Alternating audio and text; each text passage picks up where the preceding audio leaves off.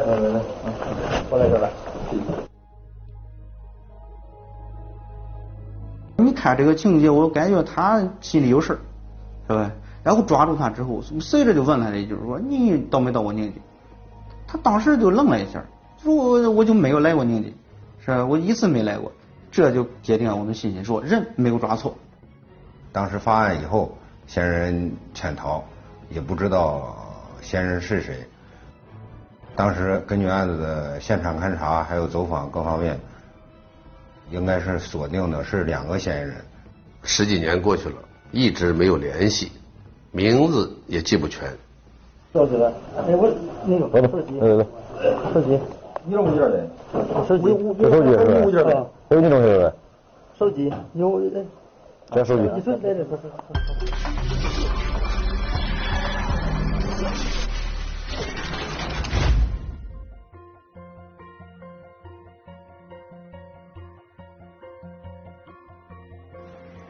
聚焦一线，直击现场。二零二零年十二月十六日晚上，河北省宁晋县警方经过三昼夜不间断蹲守，终于发现了他们要寻找的目标男子。民警秘密跟随这名男子到达了某居民小区的一个房间。当看到民警进入房间后，该男子本能的捂住了脸，好像生怕被民警认出来。他的这一举动，让民警更加坚定了自己的判断，他。就是警方要找的人。那么，这名男子为何会进入警方的侦查视线？他的身上到底藏着怎样的秘密呢？一起进入今天我们关注的事件，了解他的来龙去脉。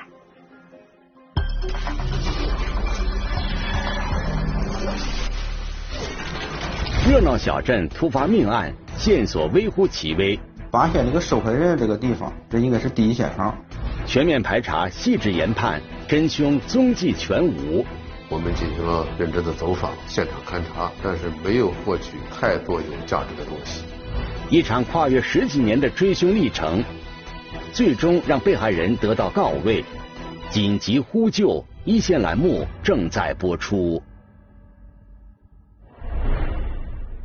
二零零四年十月八日，正逢秋收时节。这天下午，河北省宁晋县的尹建义正在自家的农田里干活，突然接到了弟弟尹建凯打来的电话。啊，我弟弟这说老是喊救命救命，呃，车上人接就接跑了，捅了一刀子，赶紧过来救救我。他家里边知道这个事情，赶紧过去就是上来处理这个事。尹建义和其他家人赶紧赶了过去。但是，等他看到弟弟尹建凯时，尹建凯因失血过多，意识已经有些模糊不清了。尹建一至今还清楚的记得，当时弟弟身后拖着一条数十米的血迹。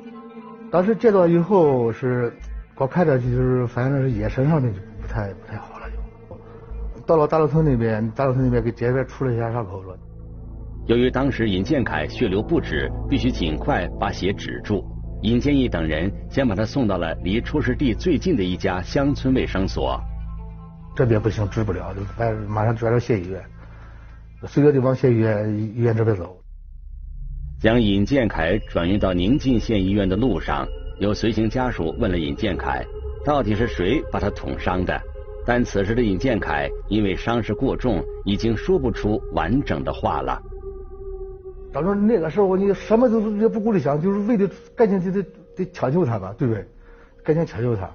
你那个时候也是尽量说还少说话，毕竟还是人家捅了那刀子，是吧？在送尹建凯去往医院的路上，他的家人打电话给当地警方报了案。当年吧，咱们办案的民警以及这个技术中队的相关技术人员一块赶赴现场去进行现场勘验。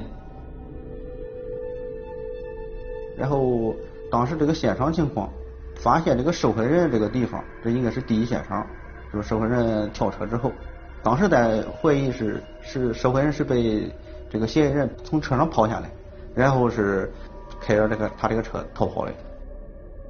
我们从尹某这个口中已经得不到有价值的线索了，我们只能根据现场的遗留的一些痕迹物证来确定该案的这个性质以及案件的具体情况。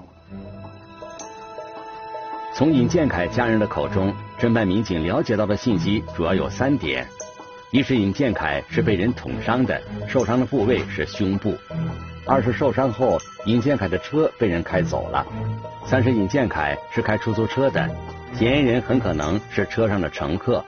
综合研判后，侦办民警决定先找到尹建凯驾驶的那辆出租车。这个南北路上，由南向北，它有血迹。咱去的这个，在这个路边发现这个树叶上这个血迹还比较多，往北野山有一华里左右吧，有滴落血迹。据民警调查，这些血迹正是尹建凯留下的。案发时的二零零四年，道路上的监控设施还相对较少，所以民警只能确定，嫌疑人开车是由南向北行驶的。至于开到了哪里，目前还不得而知。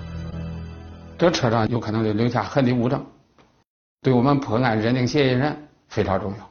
当时是有在技术民警在那勘察现场，然后咱民警是对这个附近的所有的村庄进行走访。侦办民警推断，尹建凯被人捅伤的原因大致有两点：一是尹建凯从事开出租车的工作，可能遭遇了抢劫。而且尹建凯在打电话求救时，确实曾提到自己的车被嫌疑人抢了。不过，也不能排除另外一种可能，那就是尹建凯和他人产生过矛盾纠葛，继而遭到了报复。对他以前那个社会关系，他因为他这个是个出租车司机，拉的人比较杂，做了大量的工作，但是最后。最后有没有很有价值的线索，排查走访一下他的社会关系了，或者有没有有没有仇家了，这这方面都排除了。很快，侦办民警排除了尹建凯遭遇仇家报复的可能。为了获得更多的破案线索，宁晋警方安排了一组民警赶往医院，希望等尹建凯的伤势有所好转后，从他的口中获得一些更有价值的线索。还能说话的，但是他没有提供任何细节，只是说救救我，救救我，别的受不了了。在路上就已经昏迷了，到医院的时候已经瞳孔塞大，然后这咱们这法医经过尸检是发现说就中了一刀，然后捅到了肝破裂。就是说想通过这个阴谋去获取更多的有价值的线索，这个这个这个链条也断了。案发时，尹建凯只有三十五岁。正当年的他不幸遇害，给他的家庭造成了巨大的灾难。大礼拜都都过去了，都过去了。你一看这个情况，到那边医院不行，随着就叫他爱人给给老人就让了，就说看有别人陪陪陪着都，回家了。老人在那边今年承受不住，都毕竟这么大岁数了都。发案以后，不仅是在这出租车行业，在整个大老村一带。甚至在全县造成了一定程度的恐慌，呃，社会影响挺恶劣。尹建凯所在的宁晋县大路村镇经济相对比较繁荣，有很多大大小小的工厂，每天往来此地的外来人口众多。尹建凯长期在此以跑出租为生，接触的人也比较杂。那么，到底是谁对他下了黑手？因为他在那个地方是大路村那个地方，那当时比较繁华，开出租车比较多，他肯定有同行，所以说咱就主要是围绕他的同行去展开调查，因为他没有其他任何线索没有，说只能找他同行。与此同时，侦办民警围绕尹建凯被害现场的周边区域做了大量的走访摸排工作。案发时正值农忙季节，在田间劳作的人比较多，民警猜测或许会有人看到那辆车开去了哪里。找这个出租车是通过当时这个段木庄村的这个村干部，嗯，找到的报到派出所的。因为当时这个车飞，就是逃跑的时候，这个车车速非常快，在村里时候这就就是一溜烟就过去了。有个段木庄村村东的一片玉米地里，当时这玉米叶还在上面长着，那个玉米已经实际上已经白了，地里还有玉米秸。那个地方如果没人没有人去做在地里干活的话，是不容易被发现的。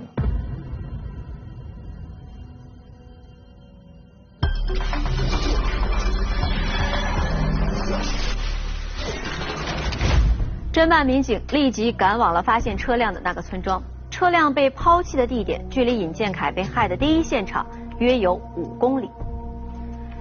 车停在了一处玉米地里，离公路约有五十米。车头朝北，这样的现场意味着嫌疑人很可能是在慌乱之中将车遗弃在这里的。那么，车里会不会留下嫌疑人的相关线索呢？通过对车辆进行勘查，警方是否能够锁定？嫌疑人的踪迹呢？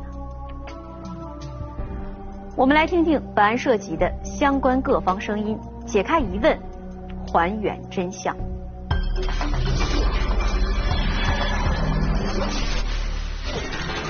一个不经意的举动，留下重要线索。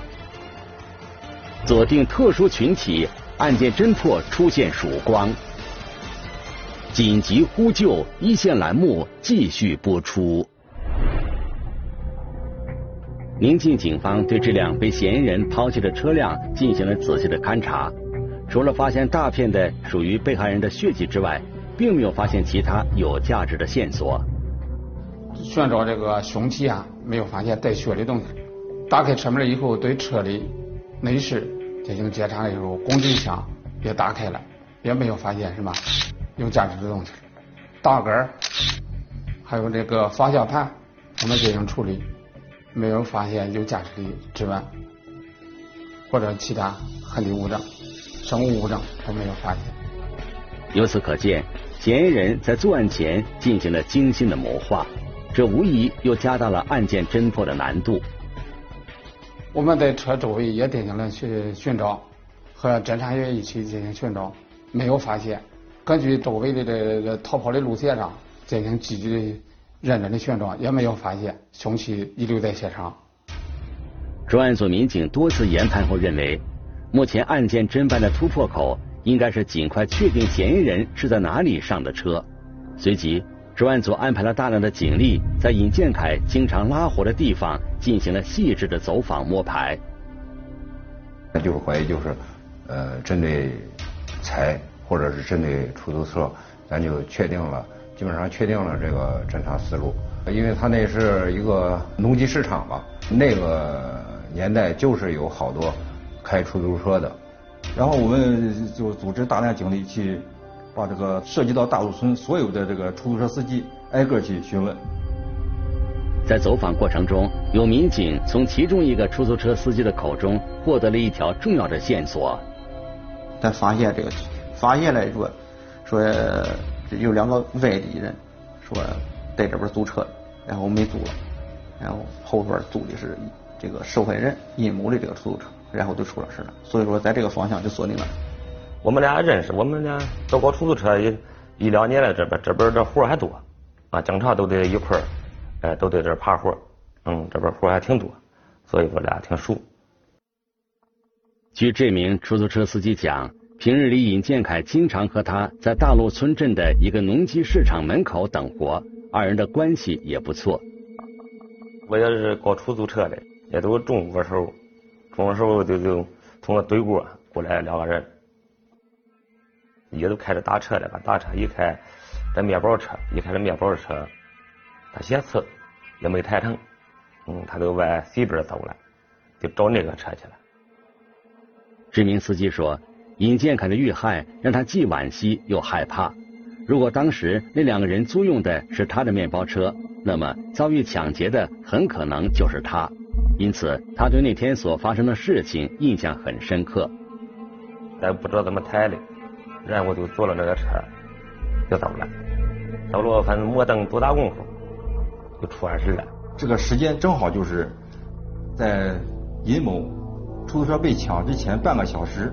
左右，他坐的这个出租车，所以我们基本可以断定，这两个人就是乘坐被害人尹某的出租车。毕竟还抬的时间还长点儿，假体还抬了抬，他也没抬多，所以印象挺挺深。哎，他的那个手扶着那几根的，呃，在这背后了扶着的。民警注意到，这名出租车司机提到，那两名嫌疑人在跟被害人尹建凯交流砍价的时候，曾经用手扶过尹建凯那辆车的前机盖，这会不会在车上留下指纹？民警一下子警觉起来。当年的安检民警得到这个消息以后，就把整个车的前盖，因为当时怀疑是在那个前盖上按了一下，在那停留了一下，攀谈了几句。可能会留下，咱就把整个前机盖都把它刷了。进行技术处理以后，发现因为特征比较稳定、清晰，特征非常多，能够认定犯罪嫌疑人的一个指纹，还有掰眉掌纹，掌纹这个特征也非常多，能够认定犯罪嫌疑人。获得了属于嫌疑人的指纹信息，但是由于案发那年我国公安部门的指纹数据库建设还不够完善。经过多次比对，警方未能锁定嫌疑人。继续询问这位曾经跟嫌疑人直接交流过的出租车司机，民警获悉，两名嫌疑人都操着外地口音，不是宁晋县本地人。二人一高一矮，一胖一瘦，年龄都在三十岁上下。侦办民警推断，既然嫌疑人不是宁晋县本地人，那就很有可能在当地的一些宾馆、旅店居住过。随即。依据嫌疑人的体貌特征，一组民警对宁晋县所有的宾馆、旅店进行了全面摸排。在当时受条件所限，我们进行了认真的走访、现场勘查，但是没有获取太多有价值的东西。再呢这个侦查方向就是说，附近的切克人员。认为他说他肯定是也犯过这类似案，最起码有前科才能做这个抢劫出租车案，因为这是抢劫出租车杀人，这是非常严重的这个暴力犯罪啊。宁晋警方判断，那两名嫌疑人很可能还会继续作案，于是便安排民警在全县范围内出租车经常停靠的地方进行了秘密布控，但是同样没有收获有价值的线索。所以说，他当时破案进展。没有太多的进展，在当时对我们公安也留下了很大的遗憾，所以经历了十几年，作为宁晋县公安局一直没有放弃这起命案。当时作为家属，尽管也非常理解我们的工作，但是作为我们警察，也感到了很大的遗憾。在侦办案件的同时，民警也多次前往被害人尹建凯的家中。对其家属进行了慰问。哎呀，现在那没法说了，现在那个事情，老人老人不行，老老老老人现在为这个事，说一想起这个事，老着老是着急。我都已经得得了好几次病了。现在我老老是说这案子不是现在已经说，呃，通知通知咱家属已经是说知道这个这个事情了。老是每老人也是每天每天哭哭哭，哭的这个眼睛现在也看不清什么东西，就是。二零零四年案发后。宁晋警方每年都会抽调民警组成侦破专班，对该案件的卷宗材料进行一遍又一遍的梳理，以求能够从中获取新的线索。但遗憾的是，十多年的时间，侦破工作一直未能取得进展。有线索我们就核查，找这个嫌疑人去进行指纹进行比对，看到底是不是他。对这个嫌疑人这个体貌特征，咱都已经有了个大概的描述，年龄了，包括岁数了，是吧？但是咱比对的时候，那那些指纹当中，这个年龄上就不符合，所以说咱都已经排除了。当时我们只要有百分之一的希望，我们就要做百分之百的努力，争取把这案子拿下来。后期我们经过刑侦技术人员、侦查员。过去的老干警走访、分析、讨论，重新对当时发案现场在场的所有出租车进行了重新走访。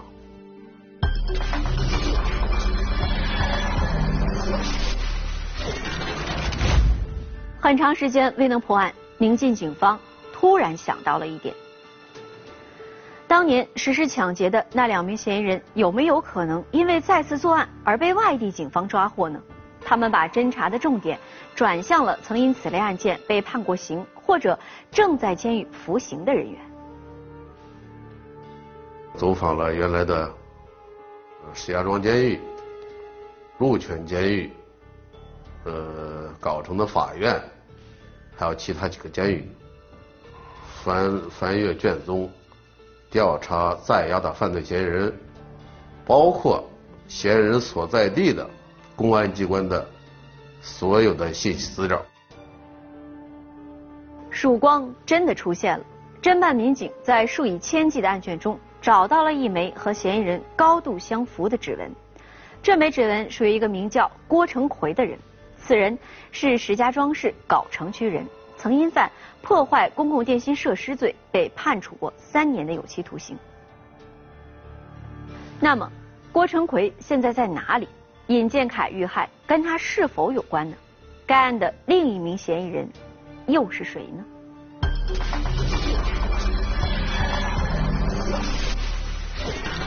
拨开层层迷雾，嫌疑人显露真身。嗜赌成性、手段凶残，将承担怎样的代价？紧急呼救！一线栏目继续播出。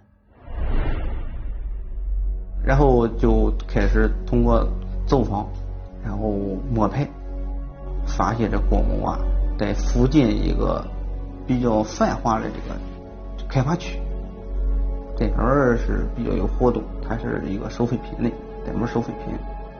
据警方了解，郭成奎平日里虽然以收废品为生，但此人嗜赌成性，经常在居住地附近参与赌博活动。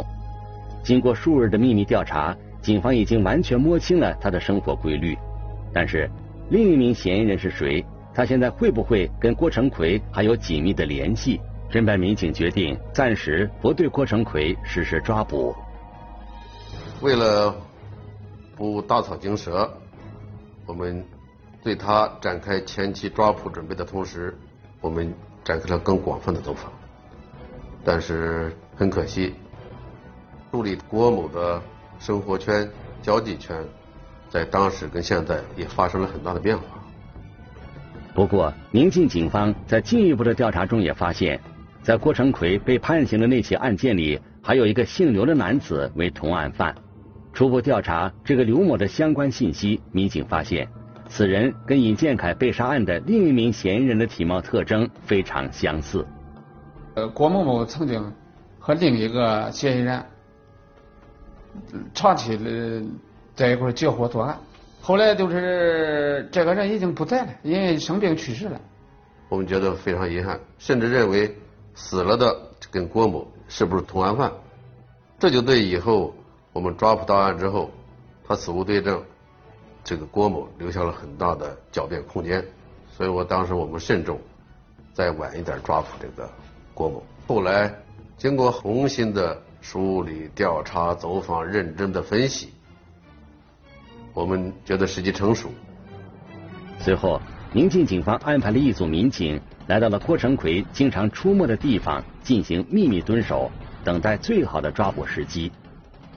经过我们民警之前的工作，了解到嫌疑人郭某经常不在家居住，他在藁城区开发区的一处在那儿打工，并且我们经过大量的工作了解到，嫌疑人郭某经常到藁城区的一个小区去打麻将。到了晚上十点多之后，发现他们到这个小区里的一户住宅里边来，好几个人。然后我们进去之后，发现他们在打麻将。哎，公安呀，公安局的啊，哦。不动不动，别动别动别动，这这这五十五。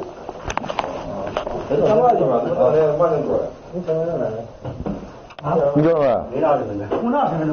没啥身份证。哦，你叫什么？叫军球。啊好。来，你出来。来来来，过来过来。你？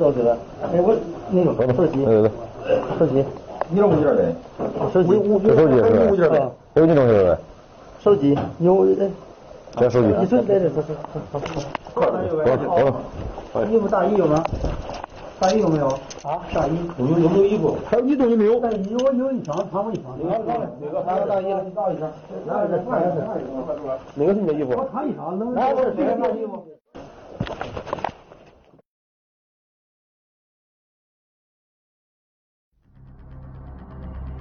十六年后，其中一名嫌疑人终于落网。侦办民警感到振奋的同时，也有一些隐忧。毕竟过了这么多年，嫌疑人会承认相关案件事实吗？我经常摔，我知道吧？我摔，我脑瓜子那都一点都不清楚，你知道吧？有时候就忘事。他是拒不承认。哎，当时有一个什么细节，就是说，你抓他之后，随时就问他说：“你到没到过你？”他当时就否认说没有到过。根据他这一句话，就能确定他举是嫌疑人的可能性非常大，因为他没有到过年纪，他不会留下这个指纹。显然，郭成奎在撒谎。那他到底在试图掩盖什么？在这种情况下，然后民警每天要对其进行心理疏导，然后动之以情，晓之以法。经过一段时间的心理攻坚吧，郭某呃终于供述了自己的罪行。当时是郭某供述之后说：“我只知道他的名字叫小双子，但是我真名我不知道。为什么真名不知道？因为当时我们怎么认识？我们就在赌场上认识。零五年以前的啊，对，零五年以前是。你说你跟谁认识？一个叫双子，我就是干认识他叫叫双子。在审讯中，郭成奎供述，二零零四年时跟他一起实施作案的是一个外号叫小双子的男子，并不是刘某。郭成奎告诉民警，他不知道小双子的真实姓名，且二人在当年作案后，为了躲避公安机关的抓捕，十几年间从来都没有联系过。他能提供的唯一有效信息，就是他觉得小双子也是石家庄市藁城区人。小双子大概是藁城区某镇的人，然后我们根据这条线索，我们就办案民警就赴这个嗯藁城区的这个镇，在这儿调查走访。通过走访，我们了解到小双子在这个镇还是比较出名的啊，因为他。经商好赌博，一说好多人都认识他，然后把他照片让郭某去辨认，郭某一眼就认出这就是小双，然后就确定了小双子的身份叫黄某。黄小双，石家庄市藁城区人，经郭成奎辨认，此人正是2004年与他一起作案的另外一名嫌疑人。黄某之后因为这疫情原因，当时啊。没办法到藁城去去抓着黄某去，压力也非常大。因为咱想说，嗯，现在有郭某的供词了，没有黄某，后来就通过当地这派出所，再把这个黄某抓过来。叫什么呀？黄什么？哪里人？藁城市。现在我们把两个嫌疑人全部抓捕归案。第一是对受害人的一种一个告慰，呃。这也是践行了我们警察的使命，我们也感到非常欣慰。据嫌疑人郭成奎、黄小双交代，二零零四年十月七日晚上，他们两个人一起在石家庄市藁城区的一个小区里玩牌。因为手气不好，那天他俩输了很多钱。也欠了不少钱，欠了十几万啊！就预谋说，哎，抢个出租车。具体说抢了之后干什么？这还没有下文的，所以说他们目标就说我们先抢了之后再说，然后就两人就商量说去哪儿抢，然后就选择了比较繁华的宁静这个大路村，在宁晋县县城买了铁链、呃匕首、呃这个作案工具吧，来到宁晋县大路村，嗯在大陆村物色对象。郭成奎交代，他们之所以选择到宁晋县大陆村镇作案。除了这里比较繁华之外，还有一个重要原因，那就是他俩在这里都没有熟人，作案后不易被人认出。他抢出租车选的是当时车辆比较好的、车况比较好的吧。最终，郭成奎和黄小双选择了尹建凯驾驶的那辆出租车。上车之后，他们便让尹建凯将车开往了一条较为偏僻的小路。这个郭某就拿着刀。黄某就拿着链子，然后作案的时候，黄某在后头后边就勒住这个司机的脖子，然后郭某就就捅捅伤司机。当时他们想的是说，我们捅伤把司机捅死，然后找个地方埋了之后，人不知鬼不觉，哎，这就是把车给抢成了。是是。看我。我这你到一直到大门都没放。尹某挣扎着跳车逃离，他跳车以后往那个大路村方向往南往南跑，然后这个郭某开着车拉着黄某就继续往北走。那当时说想这意思把人杀了，现在人也没杀了，以至于这个他们的行为暴露了，所以车辆也不再弄了，于是将车遗弃在段木庄村的村东的一片玉米地里。在接下来的调查中，警方了解到。郭成奎、黄小双两人在作案时都已成家娶妻，也都有老人需要赡养，但是两人长期嗜赌成性，完全没有想到要去履行自己作为丈夫、父亲、子女的责任，伤害了别人的同时，也给自己的家人造成了严重的伤害。因为赌博来钱比较快，是吧？我这我我打这些骰子，哎，我这十几万就到手了，但是。如果说我打这骰子，我可以可很可能输十几万，输十几万怎么办？因为他不想干活，不想工作挣，不想以以工作来挣钱，他只想走走这个捷径。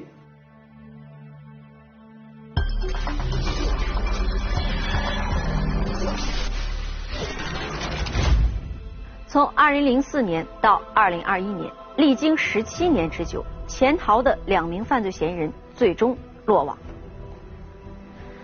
当年民警提取到的指纹、掌纹等证据，成为了破案的关键。据办案民警讲，嫌疑人自认为2004年作案之后未被警方查获，随着时光流逝，追诉时效会很快过期，因此他们心存侥幸，没想过投案自首。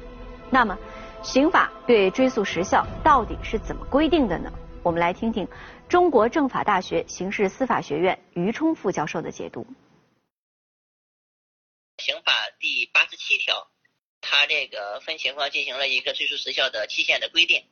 啊，一般来讲，法定最高刑啊为不满五年有期徒刑的，经过五年；法定最高刑为五年以上不满十年的，啊，经过十年；法定最高刑为十年以上有期徒刑的，经过十五年；法定最高刑为无期徒刑、死刑的，经过二十年。如果二十年以后仍认为必须追诉的，需报请最高人民检察院核准。所以从这个第八十七条的规定，我就可以看得出来，我们的这个追诉时效期限大体分为了五年、十年、十五年、二十年，以及二十年以后认为必须追诉的，需报请最高人民检察院核准啊，这么五类情况。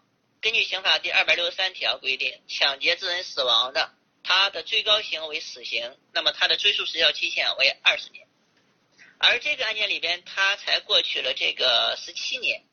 啊，也就是说，啊，这个案件在正常的追诉时效期限之内，它仍然是需要被追诉的，因为它还没有超过二十年。如果假定超过了二十年，能不能被追诉呢？依然可以被追诉，因为我们刑法第八十八条还规定了关于追诉期限的延长。也就是说，在人民检察院、公安机关、国家安全机关立案侦查以后，逃避侦查的，不受追诉期限的限制。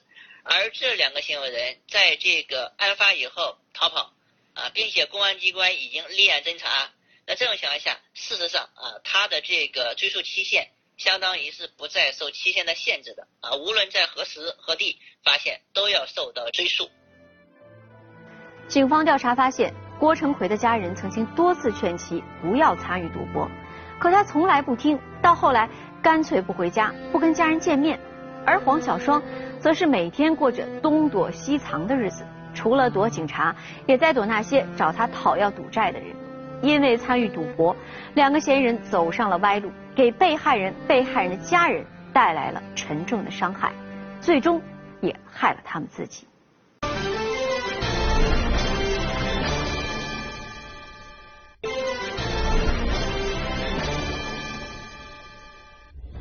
如果你想了解更多的法治资讯，可以在微博、央视频中搜索“一线”，关注我们的官方账号。